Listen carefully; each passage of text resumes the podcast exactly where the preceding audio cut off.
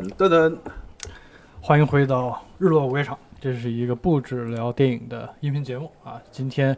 我们的这个阵容还是非非常的的强大哎 非常的齐整。首先欢迎我们许久未露面啊、未露声的菊。哎，大家好，大家好啊！上次录音应该还是这个闪电侠，闪电侠，对连连线那次是吧？对连线那对次对对，对。另外一位呢，就相信大家都已经听到了。我是来凑数的。祖萌啊，这期依旧是天堂电影院和日落五味场的一个联动节目，并机录制。相信大家看到标题和封面也已经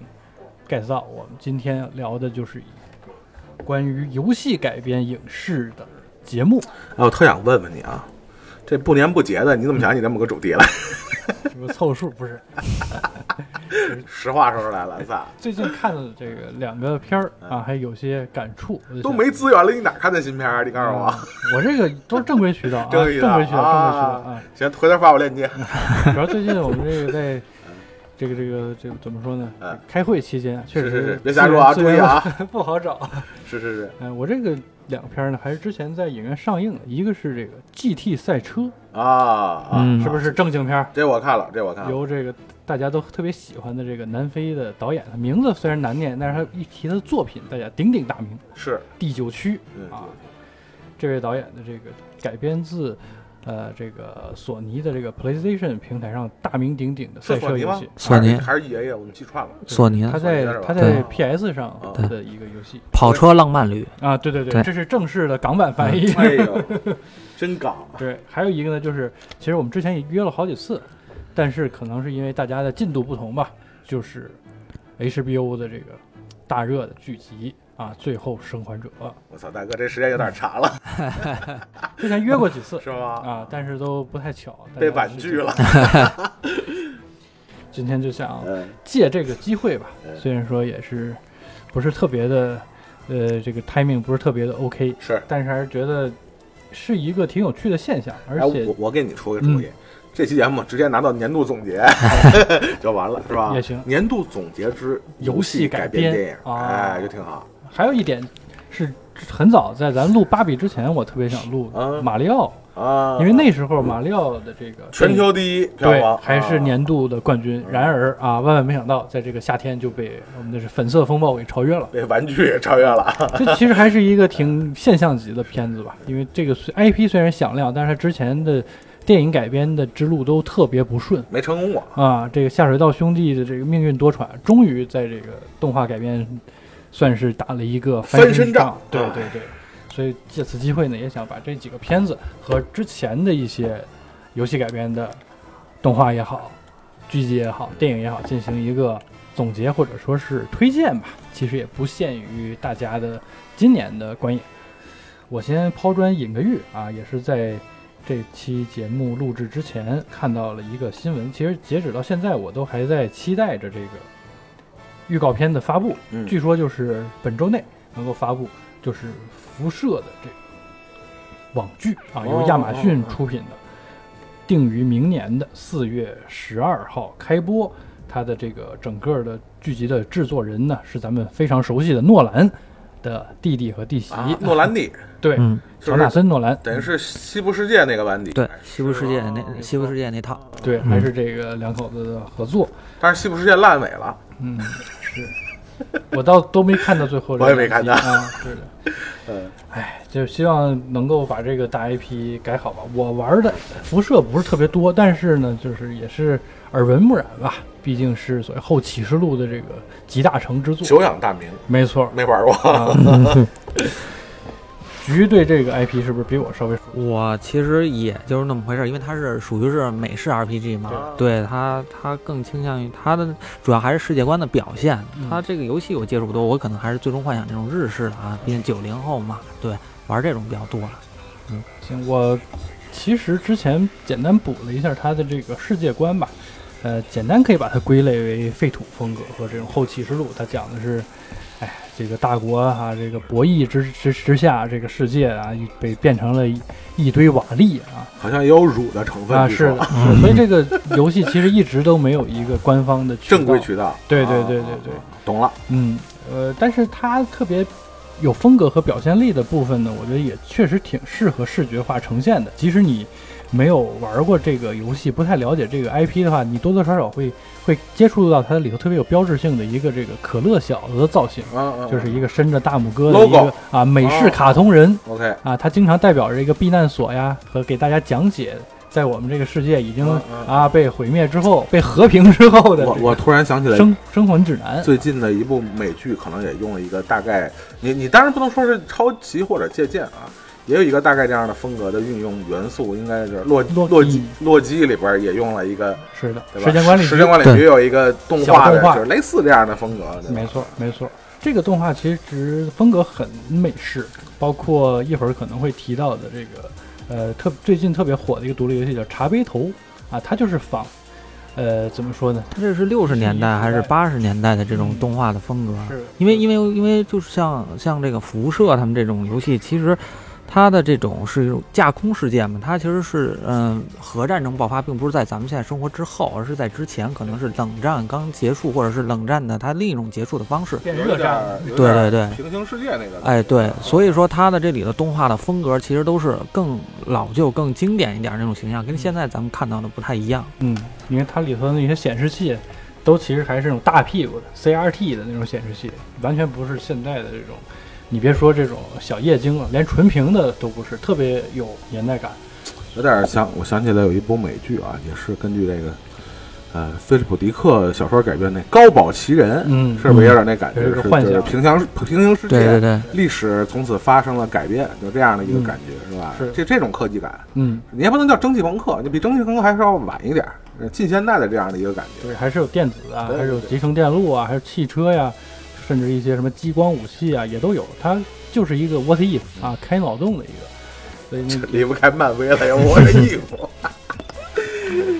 行，嗯这个算是这一周的一个新闻吧，也是可能算是游戏改编的这个 IP 里面，我觉得比较大的一个。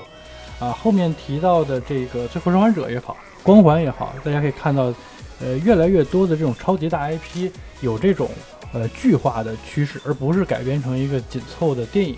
我觉得这个其实是现在一个是流媒体的几家平台越来越有钱了啊，这几家分别属于是网飞、HBO 和这个亚马逊嘛。包括苹果，对，嗯也在大力的去去去做这个呃科幻的大大片基地吧，这个系列，我是觉得是一个挺好的倾向，因为确实世界观的铺陈就是需要篇幅，就是需要有耐心。呃，之前的几次的这个失败案例，确实证明了，你如果是非游戏玩家的话，你让大家仅仅在两个小时之内进入一个魔兽的。进入一个刺客信条的一个 一个世界，点了两个名儿。确实是有难度，所以哎我还有你们一楼那个海报，哎，二楼的，哎，就是那儿的海报吧？对，对是的，是吧？老版沙丘，老版沙丘虽然虽然不是游戏啊，虽然是文学，但是是你感觉确实这么多的人物，这么厚的书，你就是九十分钟、一百分钟，还是压力太大了。导演都不愿意署名儿。OK，一会儿咱们再批判啊，我我还是先进行我的这个小小推荐，抛砖引玉一下，就是这个 GT 赛车。啊，这个片儿的票房呢其实不算很好啊，我你指的是国内还是哎，全？其实北美也不是也也差强人意啊，嗯也差强人意。按理说这个阵容呢并不差，一个是我们这个开花王子啊布鲁姆，嗯，还有一个是现在也非常红的吧，就是二代的地狱男爵啊，也是《怪奇物语》里的警长。呃，他们两位搭档，然后呢辅佐一个年轻的这个小哥，他讲他讲的是一个挺励志的故事，就是讲一个爱玩赛车游戏的玩家，逐渐成长为了一个真实的赛车驾驶员、赛车运动员的这么一个真实经历。然后呢，把他的这个经历结合到了，当然是这个 PS 上非常顶的这么一个这个游戏相结合，真人真事改编是吧？对，真人真事，因为因为就是因为我玩 GT 赛车不是很多，但是我有一些了解，就是因为 GT 它是以拟真度高来著称的，对，嗯。所以它其实它在这个里头它是有考驾照的这么一个环节的，对，你不同的这个车，然后你去开它，然后呢考不同的驾照，所以好像据说这个片子的原型就是一个靠开 GT，然后从一个游戏玩家变成了一个职业赛车手这么一人的真人真事儿，嗯，他拿来改的，所以我觉得这也是，嗯，游戏改编的一个，哎，一个新的思路吧。嗯对，而且这个片子我想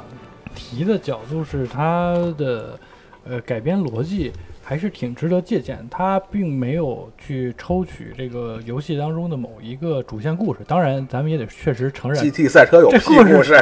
确实没有剧情，但它就就给了创作者一个相对自由的空间。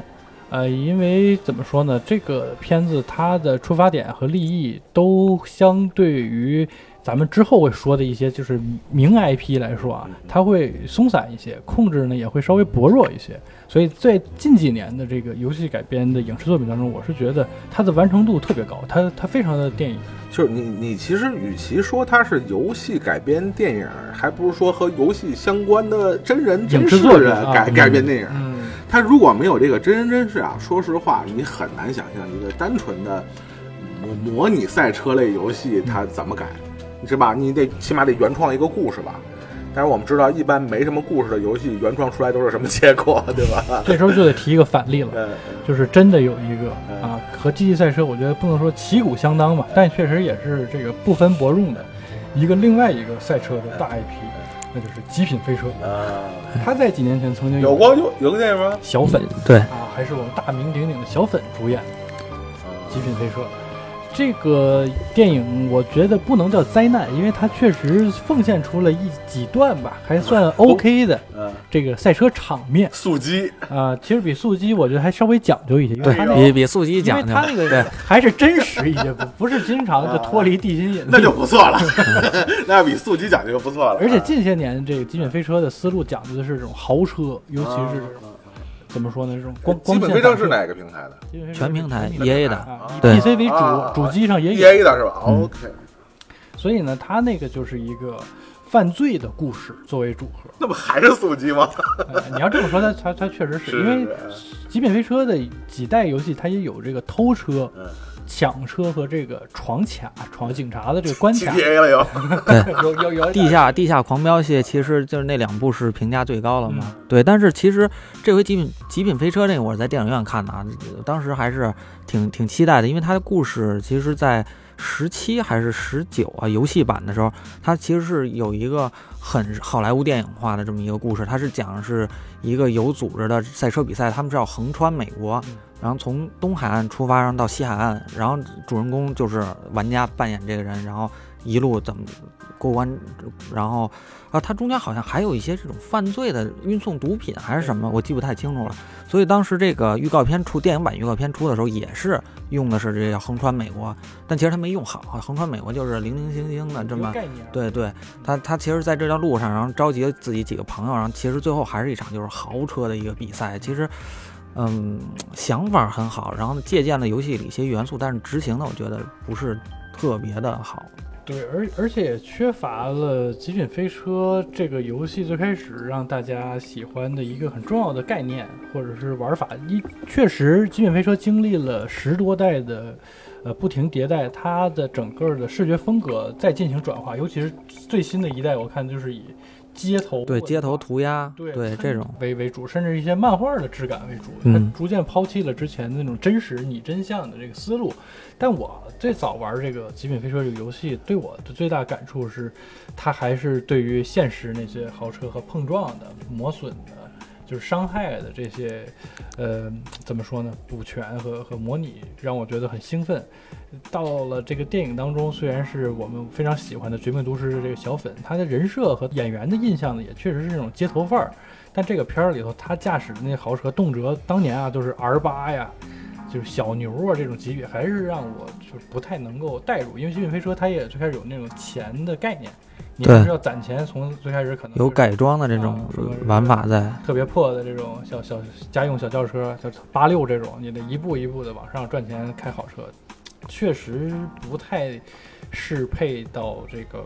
观影的体验和和游玩。对你说起这个了，然后刚才又说到这个速激了。其实《极品飞车》它跟这个 GT 这种拟真的它是两个赛道嘛，嗯它其实比较出彩的一个点，其实就是它里头有氮气加速，但其实电影版里头就完全把这个舍弃了，或者我记不太清楚，可能有出现，也只是就是寥寥几笔而已，所以也是一个，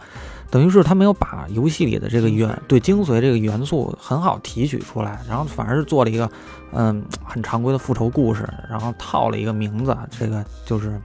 一般。这我觉得就是听了二位说了一下，呃，算是两个这个模拟赛车类游戏改编的电影吧。嗯，我觉得这就是我、呃其实关于这个游戏改编电影的也第一个提出了第一个难题，就是游戏改编电影的一个最大的门槛，就是游戏非常重要的游戏性就在于参与感。嗯，这恰恰是电影很难获得的体验。对对对，很认同，电影是欣赏的艺术，对，游戏是互动的艺术。所以这个往往呃我们看，甭管是呃次时代还是更古早的一些游戏啊，比如说葛藤列的那片单里边有一些 巨早的那种游戏，其实毫无例外成功的游戏，首先一点，它的游戏性最重要的一点就体现在参与感上。嗯，就是它的互动性，也是使得游戏成为哎第几艺术了？第九艺术了？第九第九 第九，电影是第几来着？第八吧？电影第七是第八，七是吧？对，第七，反正就是七八九这哥几个是吧？所以就是成为他们在这个人类的这个呃文明史上立足的一个非常重要一点。其实我也是觉得很多游戏虽然在这个玩家心中啊这个大大的有名，但是真的把它改成电影儿是一个非常之难的事儿。你比如刚才这个。日落君提到的，今年一度曾是年度票房榜第一的这个《马里奥》，我是觉得这个片儿能改好，嗯，或者说能改到现在这个程度，我觉得已经很了不起。因为本身这种游戏，它把它影视化之后，能达到现在这个完完成度啊，我觉得已经是呃很难的事儿了。嗯，我非常认同，嗯，就是我今年少有的一些愉快的观影体验吧，呃，其中就包括了这个观看这个《马里奥兄弟》大电影。呃，我不算是一个特别骨灰的，不是那种代代都玩的，是你岁数在这儿，是不是？你九零后，你代代都玩的不可能，是不是？但现在也有复刻嘛，是是是，就是那些老的在什么 Switch 上也有这种高清复刻、合集啊之类的，我就其实仅有的体验过的，无论是横版的还是现在的这个三 D 的，就是这个奥德赛系列的这个，我很明确的一个感受就是，呃，任天堂在倾注了这个极大的心血在这个马里奥的这个人物身上，无论是从早年间他只是一个顶砖头的。一个可能连下水工、下水道工人这个身份都不太明确的这么一个小人儿，到现在，他所有的兄弟也好呀，这个坐骑也好呀，前世今生，对姻缘也好对头呀，都已经写的非常详细的情 对况。我我是能够感受到，呃，他在陪伴着我，或者是我在陪伴着他进行一步一步的这个补全，他是真正活生生的一个人。包括这个后世出品的这个《马里奥赛车》，是吧？对都在这部电影里其实起到了非常重要的这个剧情的推动作用。是的，所以我觉得这也是为什么早些年特别早的那个马里奥版本很难获得成功的一个原因。对你真的让元素太少了，一米九的这两个意大利大哥来扮演是，是是是，你说这原教旨，这是挺原教旨，但好像这个圆的有点太圆了。对，太圆了，过于，就确实和大家印象当中的、和大家这个心中的都差距非常之大。这我打一岔啊，就同样是古早游戏，比如可能比马里奥更早的，有些游戏确实是很有名，就尤其是我们这些早些年的玩家，虽然我这可能十几年都没怎么正经玩游戏的人啊，比如我小时候玩那些游戏，你比如说特别有名的，你比如吃豆人儿，嗯，你比如什么那个炸弹人儿，你说这种游戏怎么改电影？它多有名，是吧？在这个游戏玩家中的知名度是多高？我觉得对于电影公司来说，这种东西都很难改成电影，嗯，对吧？就它没有任何的电影的可参考的改编性这种东西。对，这就是我要小蜜蜂儿，你给你给我改一看看。雪人大冒险。对对对对对对对，这就是我要说的这个片子一点。大家都知道，这个片儿其实真正的主控方或者是创意的这个出出这个这个策划者吧，其实还是任天堂啊，还是由宫本茂的团队来主要把控这个人物、这个 IP 的呈现方式啊。在接受采访当中，基本上也都是以宫本茂的这个话为标准，到底是把它设定到一个什么程度的三 D？他的真正的身高，他的帽子。他整个的这个说话方式，因为大家知道这次其实换了配音的演员，尤其是国际的版本，大家对此还进行了一些争议啊。但是宫本茂认可的情况下，就是一切以他这个为准。我觉得就非常怎么讲呢？是一个挺挺挺让人振奋，或者在这个行业里还看到一些希望的情况下，就是他并没有被。好莱坞或者是被这个真正的资方所裹挟，而还是要去遵从这个原型的一些人格和 IP 的核心价值。后面会提到很多失败案例，我觉得都是因为这个原因。很多电影创作者也好，这个电影公司的老板也好，我相信他一定是希望这个东西大卖的，但是以他做电影和。他去面对市场、面对电影观众的这个心态，他其实不太好揣测到真正的那个游戏玩家。你你首先榨干这部分人嘛，你首先割这部分人，如果他们都不能满意的话，我觉得这个 IP 的改编是注定会失败的，很难墙里墙内开花，全靠墙外香。所以这个片子的日方的深度的参与，尤其是一些彩蛋的埋设的准确，绝对不是一个第三方。一个简简单单的这个所谓的打工的影视工作人员能够完成得了的，我我我我特别特别的欣慰的看到，就是电影还是在这一点上比较迁就于原 IP，甚至是提高了它相应的一些门槛儿啊，但是不折损它这个原 IP 的这个风味，是让我觉得挺开心，尤其是一些挺稀有的这种彩蛋，不知道曲有没有这种。感受，对，这个是是这样，就是你明显能感觉到他不是一个，就单纯是一个爱好者，也是达不到这种程度的。对他，包括他是，嗯，作为这种关关卡的这种还原啊，然后包括他是把这种关卡当做训练关。然后很多这种道具的呈现，包括像其实他在跟这个金刚的这就这个小金刚，他在对战的时候，他吃了一个这个碰了一个东西，变成这个狸猫状态。其实这种这种彩蛋它是很深的、很硬核的东西。如果你不接触、不去玩一两步的话，你单单纯是靠一个呃，我只我只是知道任天堂，只知只知道有这么一家公司，有马里奥这么一个游戏，其实你是很难感受到这种这种乐趣，发现这个彩蛋它。同时也是一种乐趣，所以我觉得这个片儿的成功，当然它其实并没有这个先后关系了。嗯，能够相互印证的是，大阪的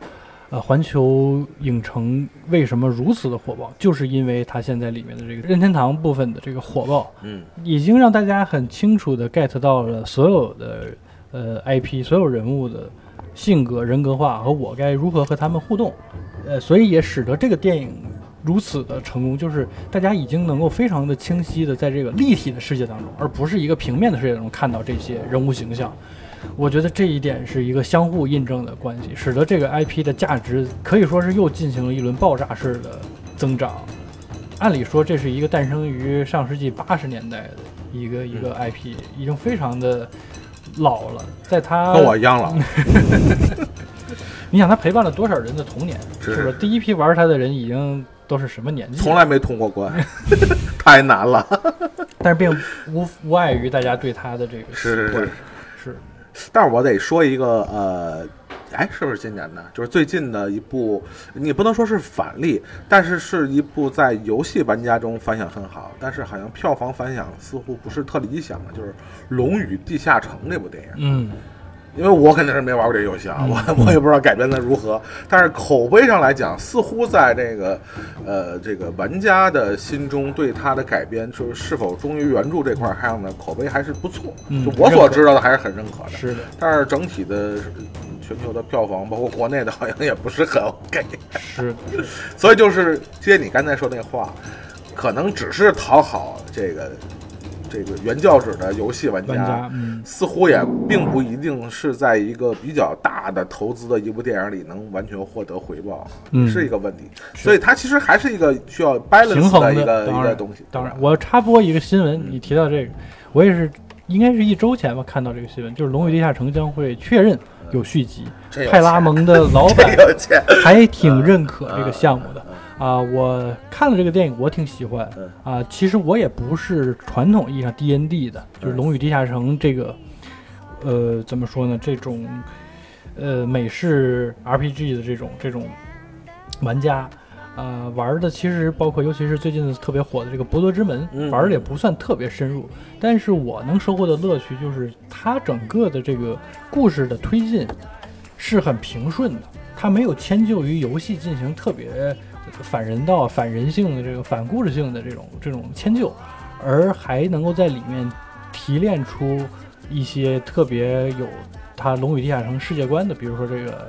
德鲁伊啊，比如说这个这个兽人这个种族的有趣的梗，他会玩的非常的好，职业的梗他也玩的非常的好，所以呢，我觉得票房不好。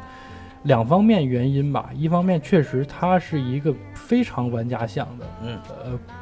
影视作品，嗯还有一个呢，确实受当下的呃疫情以及流媒体的影响，就是这个世代的玩家，或者是他他真正的受众，其实在逐渐的离开影院，这可能就是另外一个话题了。呃，我我觉得是不是可以做一个这样的对比？比如说，就像我们今天在大荧幕上再看到贞子从电视机里爬出来，可能就会笑，嗯。就是因为可能它的影响力非常大，嗯。而且因为它的时间也比较早了，它所带来的这是比较经典的元素，已经大量发散到其他别的游戏里边，嗯或者比它影响力更大的一些后续游戏里边，所以也使得它这套东西在。呃，非核心向游戏玩家这些影迷的呃这个这个吸引力，我觉得还是被削减了不少。嗯就你像你说的那种东西，那魔兽里不也有吗？嗯对不对？或或者说我们说那个，呃，同样是这种什么这个魔魔法与剑的，你全游，嗯，对吧？或者说指环王，这大家已经是嗯对，嗯已经太耳熟能详了。嗯就是看一个，其实你大大大大大齐大概不齐的，其实差不多的东西，嗯似乎也很难提起更大的吸引力了。这样的，确实，确实，它这个世界观某种程度上已经被稀释了，或者说是已经扩散了。它的独特性和它的原创性啊，虽然说原创性是很高，但就是因为它这些年被太多的其他的这种啊西方魔幻的题材所借鉴、所融合。其实比它的生命力，或者说是比它的对于当下观众的影响力已经更大了，这个我确实是承认。所以我也非常的怀疑，他如果继续做续集的话，他会做一个什么样的方向？是还是像现在他的这种，就甚至就差把这个骰子放在银幕里让他扔了，还是说他会走向一个更大众化的一个方向？我还是挺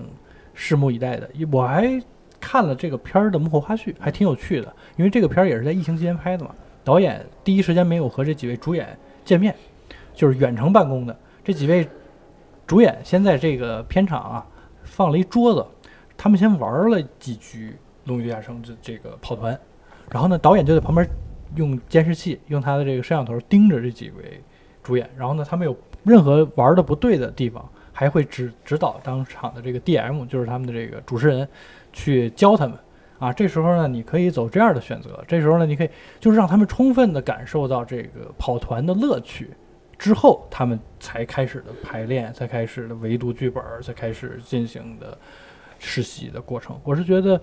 整个的流程吧，它充满着一种呃游戏的这种这种体验，所以使得他们这几位角色是挺有那种。就是戏精上身的，因为大家知道玩跑团，其实你就得认同这个人物，认同这个角色，才能玩的过过瘾嘛。我是觉得他们在演的这个过程中是是给了我一个，我不拿我自己当观众，我拿我当他们桌上的一个牌友。同号的话，我是觉得我挺嗨，但确实也有你说的这个问题，如果没有这个前提，没有这个这个，没有这个期待的话，确实可能会，别说在在在中国了，就说是在美国有这样的地下室啊，咱们哥几个支一桌，通宵演个地精啊，演哥布林儿这种文化状这个这个这个生活的情况下，也可能会代入感会弱。这就提出了我们今天节目的第二个关于游戏改编电影的第二个难的门槛，嗯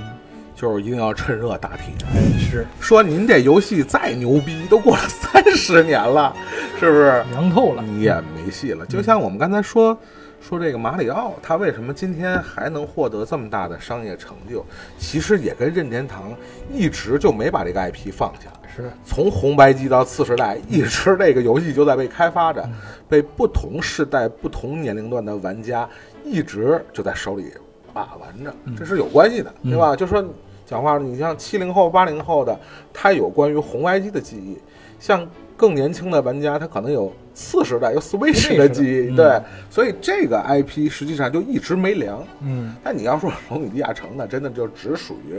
他们那个时代的独特独有的回忆了。所以这种的，呃，想跨界去改编的话，一定是要趁热打铁。对我刚想到，就《龙与地下城》失败，其中一个原因，我觉得会不会有点这种感觉？因为从这个他这个世界观设定上来讲，像魔兽啊这种类似的，其实他是老祖宗嘛。然后，但是在这种就是我们不同游戏啊、这种故事演绎下，像具有他这种世界观，又有这种盗贼，有魔法，有这种德鲁伊，有萨满这样的这么一个魔法世界。然后，往往这故事都是宏大的，都是一场史诗的冒险。然后，但是《龙与地下城》它，我觉得很好啊，它可能，嗯，别人不太吃这一套，就是它把这种不同职业的特性和盗贼电影做了一个融合。其实它像是一个发生在中土世界的一个十一罗汉这么一个故事，大家用自己的技能去啊去对嗯去完成一个哎这个盗窃这么一个事情，可能，呃嗯，他做的是可能导演或者团队他觉得这是一个契合的点，嗯。哎，我们不在玩桌游时，我们不同职业有不同能力，然后可以转换到这上头，但是可能对于观众来说，他们想看的和你呈现的不一样，会不会有这种的？落空吧？对对对，嗯应该有。就是大家还是一提到这个是吧，魔法是吧，嗯这种你还是想看这种史诗。嗯，对冰与火之歌。对对对对还是有着抱着这么大的期待在里边，就是嗯肯定是我觉得有一定原因在里头。对，肯定肯定跑不了。对对对，我想想，嗯，行，行，我接着你刚才说的这个关于 IP 的所谓的保质期啊，嗯，保鲜期的这个话题，其实就扯到了今天的另外一个反例。哎呀，怎么都是反例呢？反例居多，我跟你说，这能改好太难了。是是是，呃，这个反例呢，是实说我的最爱吗？应该不是，哎应该不是。这个这个游戏应该是很多人的最爱。是。啊，但是它的这个真人版呢，说出他的名字，呃，应该是他在一开始立项就大家就不太乐观啊，就是《神秘海域》。啊，呃，这个游戏可以说是，呃，我在电影院看的，啊，是吗？好的，我不忍，因为我不想伤害这个 可能是 PS 三、PS 四、PS 五吧，这嗯。三个世代，可能是最有票房号召力，我们就不叫票房号召力，最有购买号召力的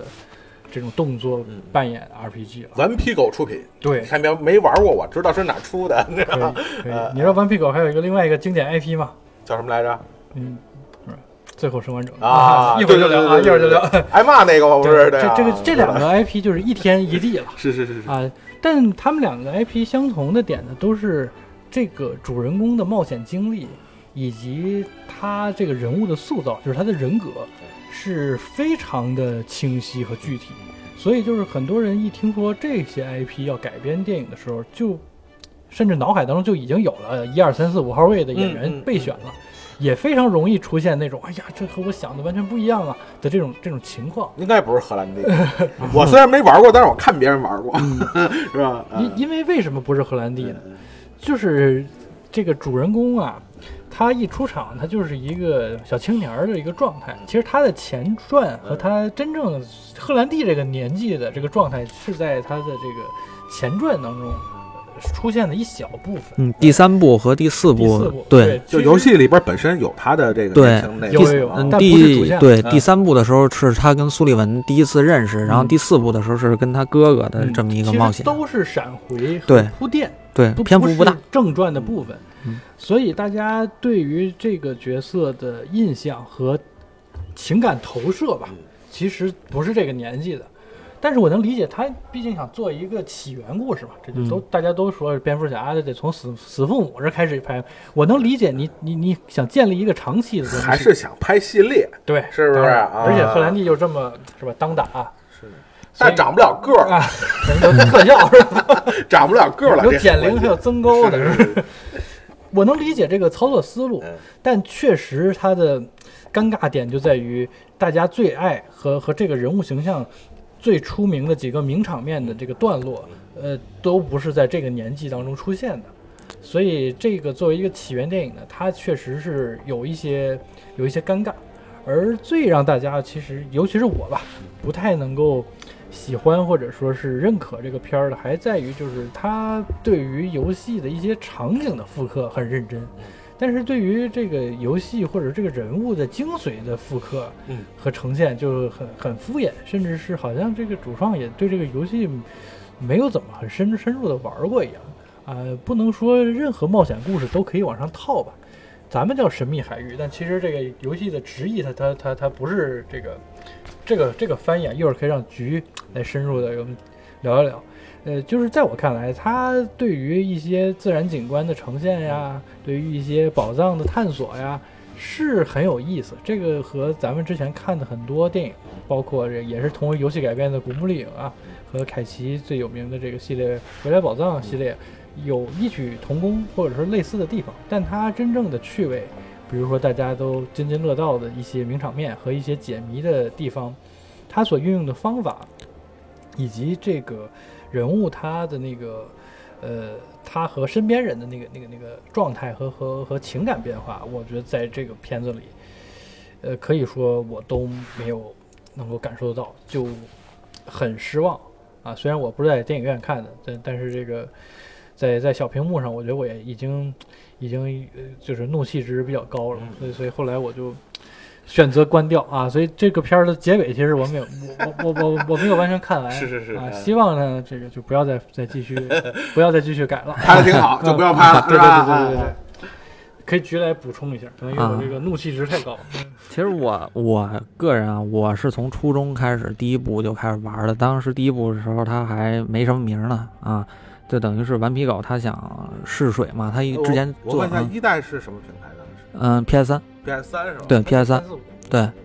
他是因为当时顽皮狗他刚被索尼收了之后，他顽皮狗之前是一直做这个固火狼嘛，他是那种有点像咱们现在讲通俗讲有点神庙逃亡式那种感觉的一个，然后他当时想转换一下这种嗯类型，想做一个真人的，然后做一真人冒险的，所以我其实是从第一部就玩过来的。第一部游戏里头，其实让我印象比较深深刻的就是，在一个很普通场景里头，然后在你正在攀爬，然后在对面的一个桥上面，有人开着一个这种吉普车，后边有一机枪扫射你，然后他这吉普车上啊。很违和的啊，放一油桶，咱们都知道，哎，有油桶那就一定要打打爆它。然后这时候你开枪打爆它之后呢，这个吉普车跟其他所当时所有其他这种同类型游戏都不一样，这个吉普车翻了，炸飞了，炸飞了之后，直接栽落在你面前，形成了新的一条路，然后你就可以走过去。然后包括在序章的最后一个是一个德军的二战时候的一个潜艇出现在了这个热带丛林里头的这个瀑布上面。然后第二部的时候呢，它有一些经典场面，就是这个扒火车，然后最后火车，对，火车炸翻了之后，翻翻翻就要砸着你的时候进隧道了，躲过一劫。然后第三部的时候，就是腾爷刚才说的这个，就是电影嫁接的这些桥段，就是扒飞机，经典的扒飞机，包括像这个《碟中谍五》啊，是五吧？嗯汤姆克鲁斯他说他这个飞机的这个呃灵感灵感来源就是第三部的时候那个扒飞机。当然，我就不用再重复了，因为电影把这段还原的就是基本上是很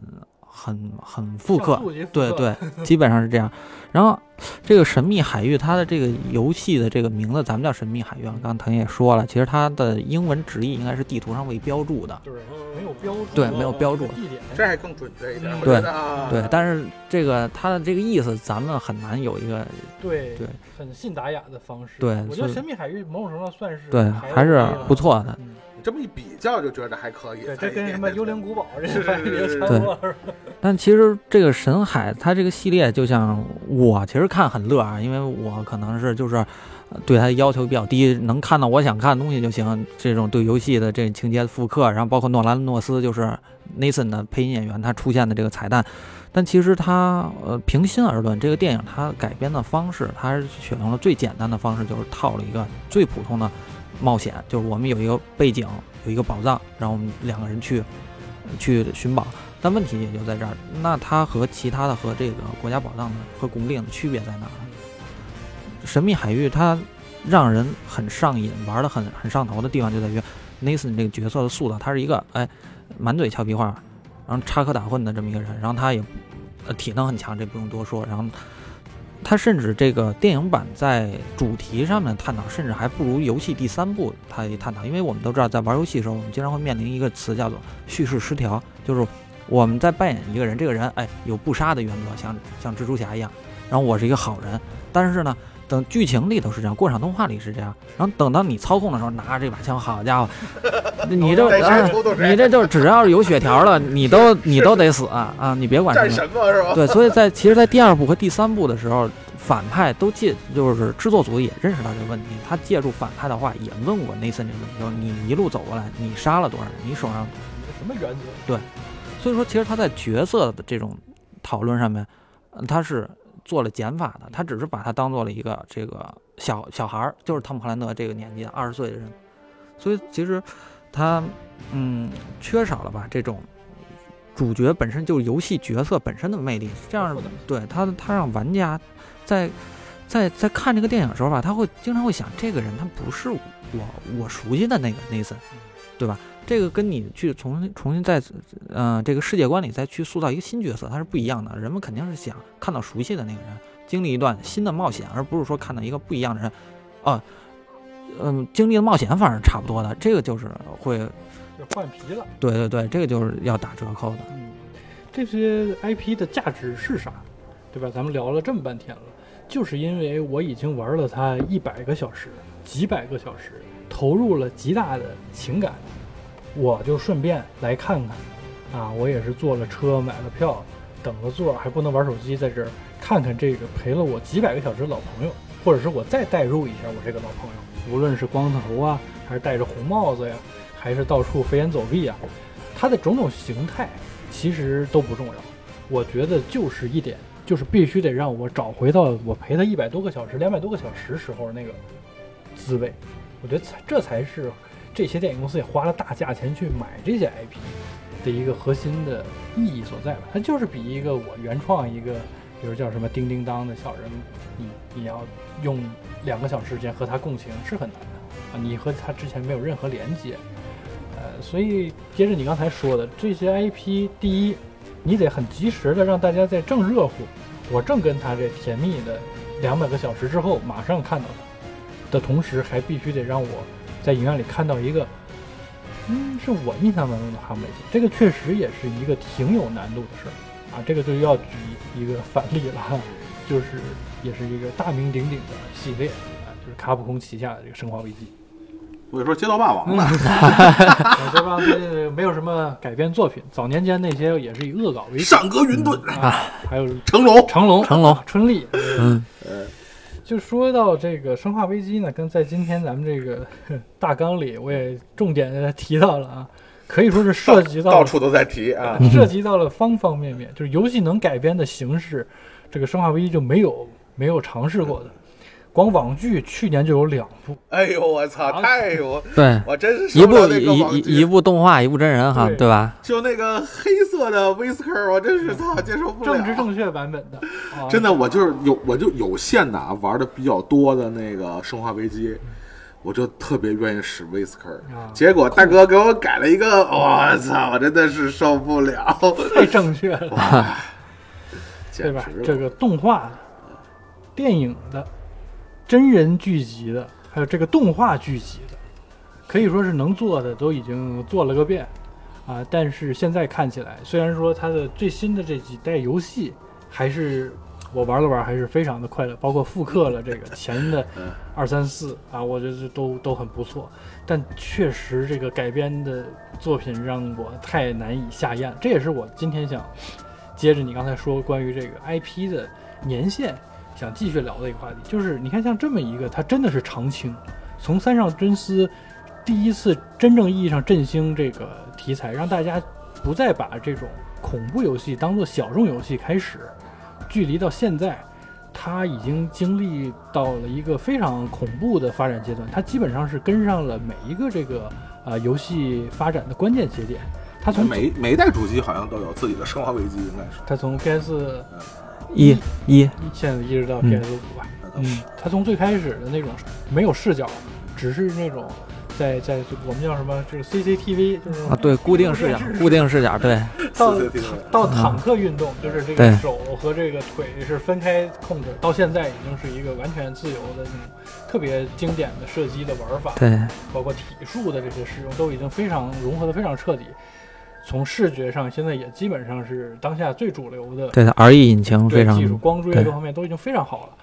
大家对这个 IP 的认知度，几条故事线啊，几个主人公，我觉得塑造的其实都很丰满。但是说实话，从比较有名的那个有保罗安德森夫妇啊搞的这一夫套电影线宠妻狂魔，啊，是。对宠妻狂，准确准确。还，有我们这个冰冰老师的是是是是是。挨打挨打王，嗯。挨打王，到现在几次重启的这个剧集和动画版本都乏善可陈。其实我第一次看这个，呃，这个 保罗安德森夫妇的这个电影，还是在学校用同学的 PSP 看的这个，我还看得津津有味啊。当时我对这个 IP 还不是特别了解，我这完全当做一个 B 级片儿那种血浆片看的，我觉得还挺有意思。嗯当我真正渐渐对这个 IP 熟悉了啊，开始玩这个游戏了，我就就更加的分裂。我我到底是以这个为主还是以这个为主？后来我终于明白，就是怎么说呢？呃，各各玩各的，各看各的就就最好，要不然这个确实太太影响这个这个这个对于这个系列的认知了。因为后面它的几代确实也不是那么的紧密，就是它的时时间线。你说电影版的这我就说它的游戏啊，啊不是特别的紧密。对，嗯，所以我我就感觉，按理说，你像这么一个，它不是严格意义上的，呃，这个这个接龙的方式的一个 IP，应该是好改的，而且它几个人物都很鲜明。但为什么？我我恰恰这点嗯我要提一个嗯不同的意见，恰恰因为就是它故事啊嗯太太分散了，嗯。缺少一个主线，尤其缺少一个主线的主角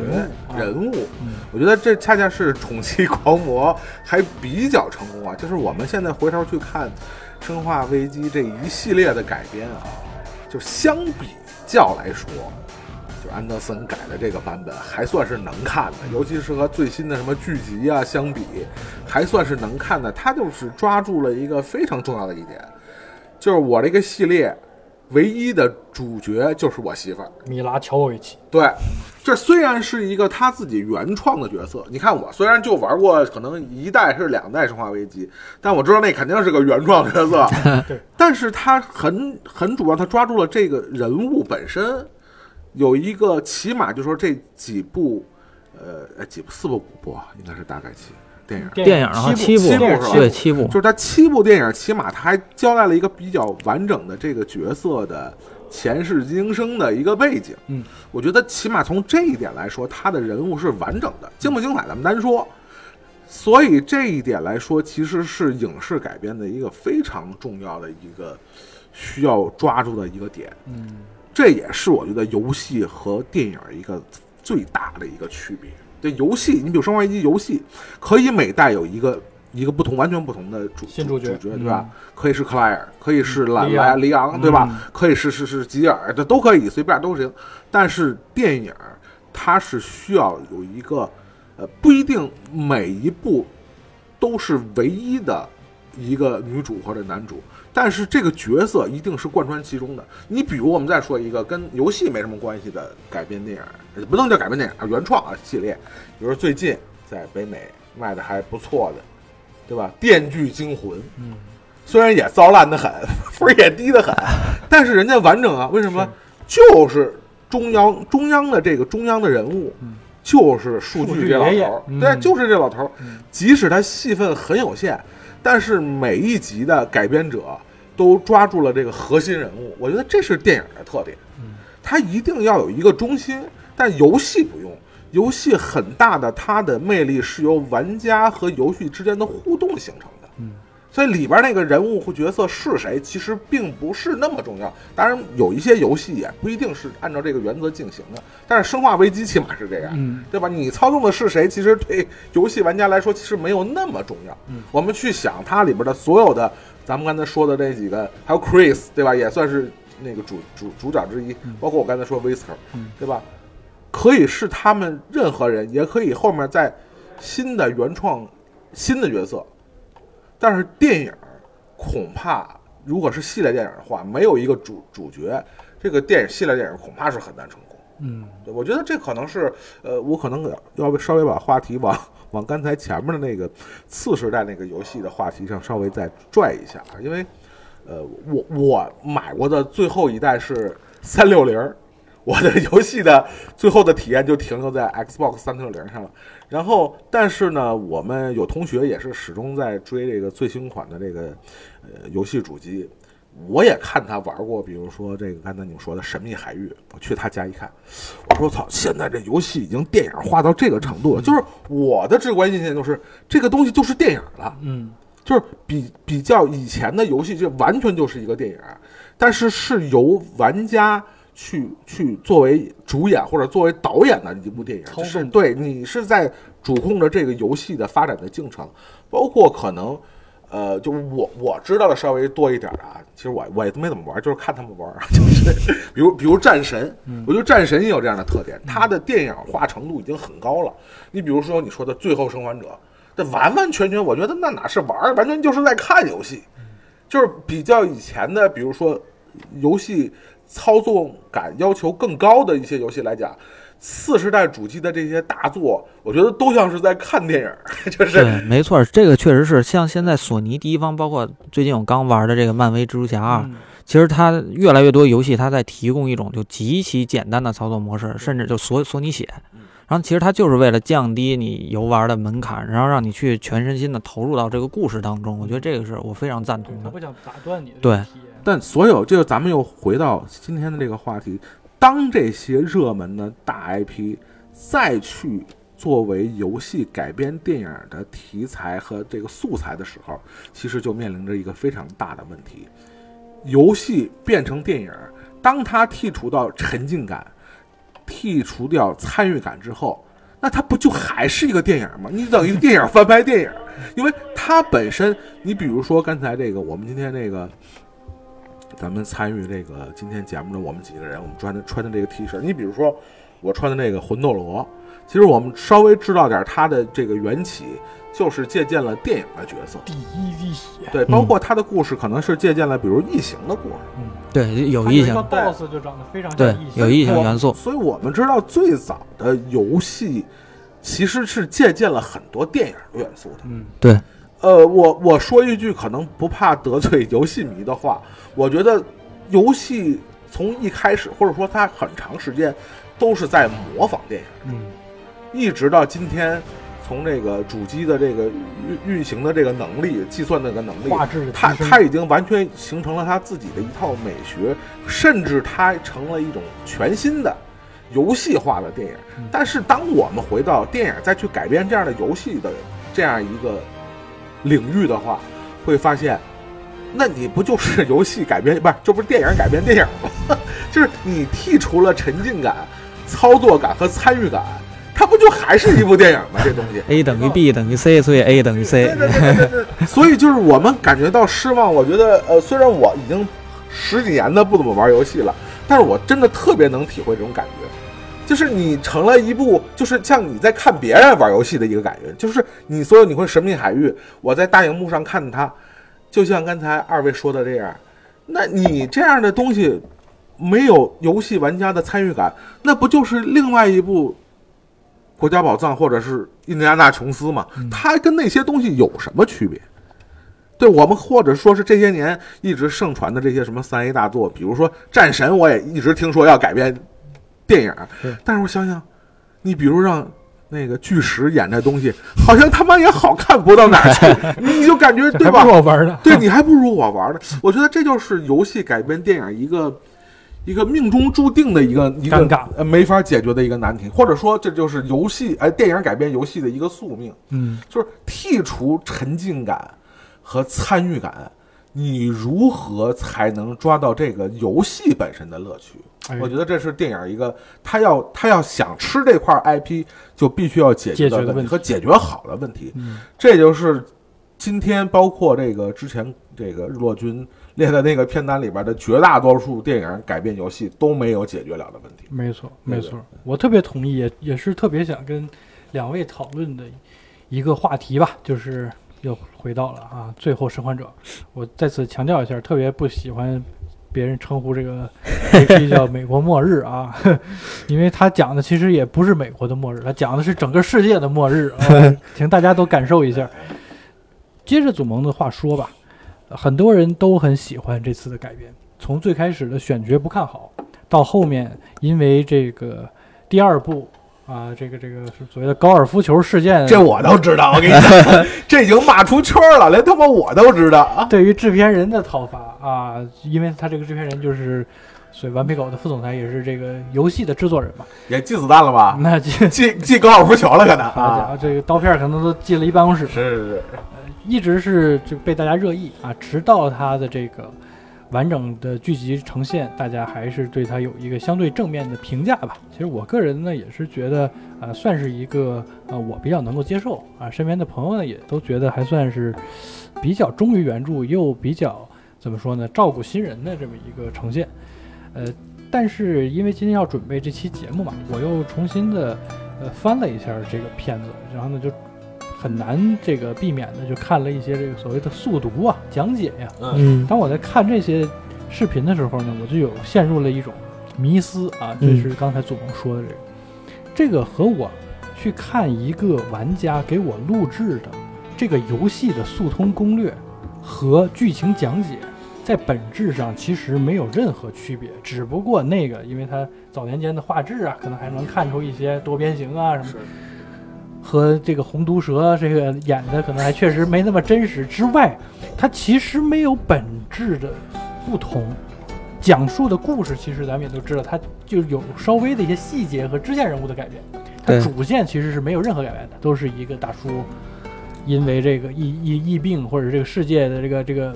大事件的爆发失去了女儿啊，意外的结识这个小女孩和这个小女孩上路的故事。熊岛少主，啊，是。我们这全游是是再就业是吧秋？阳再就业，对，主线基本上没有变化，而人物的性格可能大家对于长相这个因人而异吧，主观上会有判断，见仁见智啊。但其实从性格上，其实人格上也没有任何嗯基本上没有。对改变。嗯我就在想它的意义，或者说是和我当时在在在，如果我打不通某关，我要看的攻略的时候的那种体验，到底有多大的不同？其实这个是让我这一次在准备的时候有一个挺大的疑问，因为大家也知道，这个游戏的第一部呢又出了一个新的重置，它的在 PS 五上，嗯它的画质又得到了进一步的提升，它基本上和第二部虽然说还是有差距，但是能够衔接得上了。呃，两部连在一起的那种呃光影效果的质感，我觉得就已经非常接近于你在观看一个就是极高质量的这种动画和和和这种真人的捕捉的这种美剧的这个质感。呃，我确实除了那些这个怎么说呢，这个这个判断或者是主观意义上的这个这个情节上的争议之外，大家应该都不会否认，在看这些人物的时候，你带入的其实就是对于一个真人的这种情感。这个和咱们之前说的马里奥啊和生化危机这种，因为毕竟是打丧尸这些，那好家伙，那个像里头一些反派，这一一一脱衣服两三米高，他他确实打的都是很日常的，而他塑造的是一个特别有质感的世界，一个美国，一个 末日。所有的一切都是无限的在追求真实，而你把这个东西拍成了一个剧集，也是用这种娓娓道来的呃方式，因为它毕竟不是电影，需要压缩在这一百二十分钟之内，这个节奏这个速度很像是每天可能我下了班之后放了学之后打俩小时，打俩小时的体验。这个其实让我有一一个新的一个想法，就是像你刚才说的，它摆脱了我拿着手柄每一次死，每一次纠结该怎么解谜的那个挣扎之后，它它是不是就和一个我我速读的感受没有任何的区别？这个其实是让我又对于这个项目的之前的那个高评价吧，又有了一个一个不太一样的感受。而反观咱们看最近的比较好的一些影视的作品，比如像《冰与火之歌》啊这样的作品，你很难想象把它改成一个游戏，对吧？你你很难，因为它的试点是很多的。它不是着重在塑造某某一个人物，而是一个群像、一个世界，那是真正的一个世界。这个反而我是觉得，最讲究体验感、最讲究参与感的游戏，其实反而是达不到一个我客观的，只是每天盯着一个小电视能够给我带来的感受。我我我还是挺挺在这个这个有一个比较大的反思吧，就是好像。互动感的这个这个这个地方，在游戏上又似乎成了一个伪命题。我只不过是因为我握着手柄，但其实这些路线是他早就给我规划好的。这一点在新的这个二零七七的这个新资料片《往日之影》当中，我也有很强烈的感受。我我额外插一句，就是关于这个游戏，就是他这次这资料片讲的是一些关于哎这个叛变谍战的一个故事。他据说参考了很多什么零零七呀。碟中谍啊，因为里头确实有一些这个元素吧，谍战元素，但确实我的体验感并不如我看一部这个题材的电影。不知道两位有没有这种？其实这个东西我之前有想过，就是这个《最后生还者》它的魅力在哪儿？它它跟大多数的这种嗯第三人称射击游戏和动作冒险游戏不太一样的地方在于，它其实是有很深刻的主题的。对吧？然后，因为我们扮演的是一个失去女儿的父亲这么一个角色，然后呢，在嗯被迫运送一个女孩过程中，跟他之间发生了情感的变化。其实我觉得这是讲的是整个故事讲的是人，他作为群居动物，他在一段关系当中，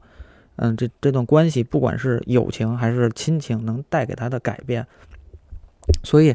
这就刚才我提到那个叙事失调的问问题，在这在最后生还者的游戏里头，它是不存在的，因为你每杀的一个人都是在为你心爱的人去做出的这种选择，你杀掉他是为了保护你爱的人，你你玩家杀的人越多，你自己在乔尔身上的投射就越多，你就会越来越把自己当做乔尔，甚至到最后乔尔做出这种就是放弃世为一个人放弃世界的时候，你可以去理解他。这我想在。很多时候，我们是可以站在这道德制高点，作为道德警察来来批判，对对，来审判他的。但是在游戏里头，我们是不能的，因为如果我们同样的选择，一定也是为了保住他，因为我跟他相处的时间太长了。所以，我觉得这是电子游戏它在嗯做生还者作为电子游戏在这方面比影视要高的地方，就在于它互动环节其实是增强了你的这种投入感，积累了。对，积累了，对，然后，嗯，像腾爷刚才说的，两位说的这个就是游戏就是 A 等于 B 等于 C 这个事情，我其实觉得吧，你把它影视改编化之后，它一方面是为了服务玩家，就是你看到了这种你的故事重新的这种演绎，用不同的这种嗯构图、光影效果，然后这种表演方式来把它重新演绎；另一方面就是，嗯，玩家说实话，在这个整个。和影迷和全世界人来比，还是少数的。有的好的东西，可能我作为游戏来说很难去传播开。比如说《最后生还者》，我跟我爸说，我爸对电子游戏那就是电子海洛因啊，还老一套那种想法。但是你把这个《最后生还者》的剧给他，他是能感受到的。可能他作为游戏这种这种载体，他是抗拒的，他不愿意去了解。但是作为影视，他哎，他是一个老影迷，可以看一看。对他，他很爱看，而且看也看进去了。然后包括他看进去之后，可能他对游戏。又有了改变，他认为，哎，对他可能原来认为这游戏就是，呃，炸弹人啊，就是那个俄罗斯方块啊，就消磨时间的东西。他现在可能，哎，这是第九艺术，对不对？他他可能，我觉得，这种影视化改编，它一方面是为了压榨它的价值嘛，资本家肯定是这样的。但是另一方面，它给这种电子游戏提供了新的传播途径，我觉得这也是对，也是不可否认的。嗯，对。哎，我其实特别好奇一个问题啊，就是，呃，就是据据我所知啊。就是那个《最后生还者》这个这个，他最后是可以选择结结局的嘛，对吧？是是是这样吗？第一部还是就是可以救小女孩，可以不救，没有，没有就只一就只能救是吗？对一本道的，对没有选择。哎，那可能我听的是假的游戏，就是他那个结局还是你可以不选择这个，啊就失败了，就继续了，让你重新选。就没就不是多决结设定是吧？不是，你可以不选这啊个，但是呢，游戏不会让你往下走的，啊啊啊啊！原来如此，那还跟我想的不太一样。没没选择啊啊！啊！那其实我觉得，呃，呃，我是对这个呃《最后生还者》的这个剧集啊，我我可能因为我不是这个游戏迷嘛，就是虽然多多少少知知道这个它的影响力和这个呃玩家对它的这个好评啊，但是我作为一个就是单就这部剧集而言，我是觉得还是在呃。不光是近些年的游戏改编的影视剧集里边，即使单独作为比如说这种世界末日啊这样的僵尸题材呀，题材的里边，我觉得它都算是出色的。嗯呃呃呃，可能因为这个跟你们这游戏玩家的这个心境可能不是完全一样，因为、嗯对原原著可能我们这些非游戏迷就是肯定没有一个比对和一个原著的感情在里面，我们只是单独看这个剧集，呃。确实，我是觉得听，尤其听了二位说这个游戏本身的它的一些主要的，就是核心的这个情感力量，我是能在这个剧集里边感受到的。尤其是他最后的，就说乔尔，呃，所谓的做出了这种这个这个，其实不太呃呃，但是你也可以说是政治正确。嗯嗯，对吧？嗯就是尤其在呃现代的一个呃这个文化的这个语境下，好像就像刚才说的，我我本来是以为这个游戏有一个多 多结局设定，就是有一部分游戏玩家选择救世界，，嗯，另外就是选择救世界。我以为是这样的这个，但如果是那样的话，我觉得可可能也是符合绝大多数人，对吧？你和一个一个虽然是素昧平生，但是是他的一个女死去女儿的一个投射，嗯。情感的投射，然后你们两个朝夕一步一步到了最后，我觉得可能绝大多数玩家啊选择的肯定都是救这个小女孩。嗯符合普通人的这个这个情感的需这个诉诉求，对吧？我们老说情绪价值，情绪价值，这就是游戏提供给你的情绪价值，肯定就是这么一个结局。呃，包括其实这个剧集上映的这个时间点，呃，我我从第一集开始，其实剧集能不能抓住你，第一集其实很重要。嗯第一集就非常能抓住我，他从呃某种程度上把他的游戏设定的背景，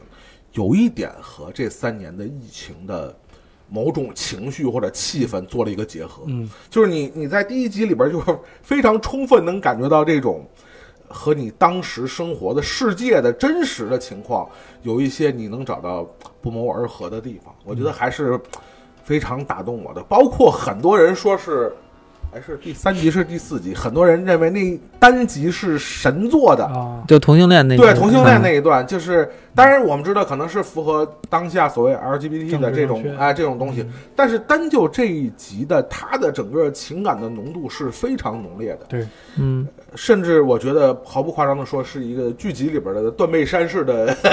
经典的东西，但是我不知道那个东西可能据说在游戏里边只是一个非常小的一个，嗯，对，支线，对，他在游戏里就是他们要去，就是要再找一辆车要离开那个小镇，然后这个比尔这个角色经常就是在念叨、在抱怨一个人，这个人就背叛了他，偷了他的汽车电池。然后当当我们到了这个房间之后，发现有一个上吊死的人，然后这个人身边扔了张纸条，这个纸条上就是简述了两个人的关系，然后就这么就这么点儿，那一集完全就是通过两个人，然后去创造了整个故事。嗯，那个原作游戏里头的呈现方式，它很像是魂系游戏里，它通过一个道具，你如果没有捡这个道具，你没有发掘它，就当没发生，对这个对。没这事儿。对这个故事线是和你没有任何关联的，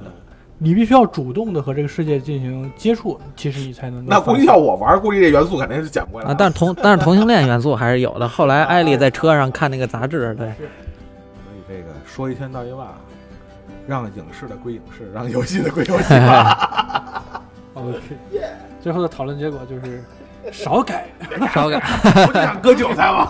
少挣点钱，好吧啊以！上就是本期节目的全部内容。你如果喜欢，请一定要分享给你的好朋友们。